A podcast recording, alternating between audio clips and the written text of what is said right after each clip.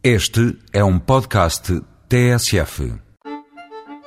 Imagine-se a 1400 metros de altura, no meio de uma floresta tropical, numa casa de abrigo que também é restaurante e que é, neste caso particular, um bar. Estamos na Ilha da Madeira, no caminho da Lombada, a deixá-las pousar no Poiso. A deixá-las às ponchas, uma bebida típica da Madeira, originária do município de Câmara de Lobos.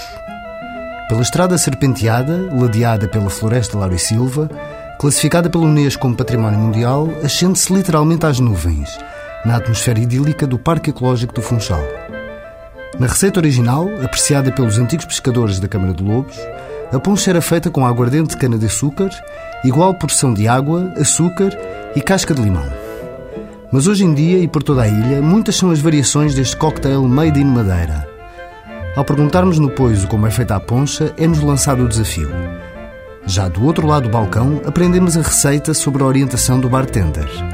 Poncha para 6, utensílios, jarro de litro, copo de 3 decilitros, espremedor e um mexilhote. Este mexilhote é ainda conhecido como pilão, ou até por outros heterónimos mais cabrosos. Primeiro vertem-se dois dedos de mel de abelha para o jarro. Enche-se o copo de 3 decilitros com sumo de limão, deita-se em cima do mel e depois junta-se aguardente de cana de açúcar até meio. Depois trabalha o mexilhote. A ideia é misturar os ingredientes o mais possível, até fazer uma espuma viva.